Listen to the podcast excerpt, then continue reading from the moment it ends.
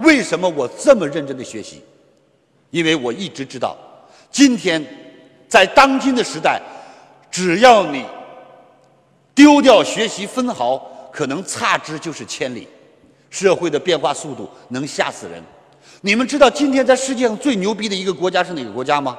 不是吹牛逼，而是真的很牛逼。这个国家叫中国。为什么这么说？各位，不是盲目的推崇自己，更不是盲目的爱国主义。我想跟各位说，我一九九九年在深圳创业，也就是在隔壁。零零年我就来过香港，零零年来香港差不多就是这样。十七年过去了，今天我来香港，不过还是如此。可是对面的那个渔村，今天它已经是一千四百万人口，而香港到今天也只有八百万人口。我当年过来的时候，这里是七百五十万人口，十七年以后它是八百万人口，而当年我在深圳是六百万人口，现在是一千四百万人口。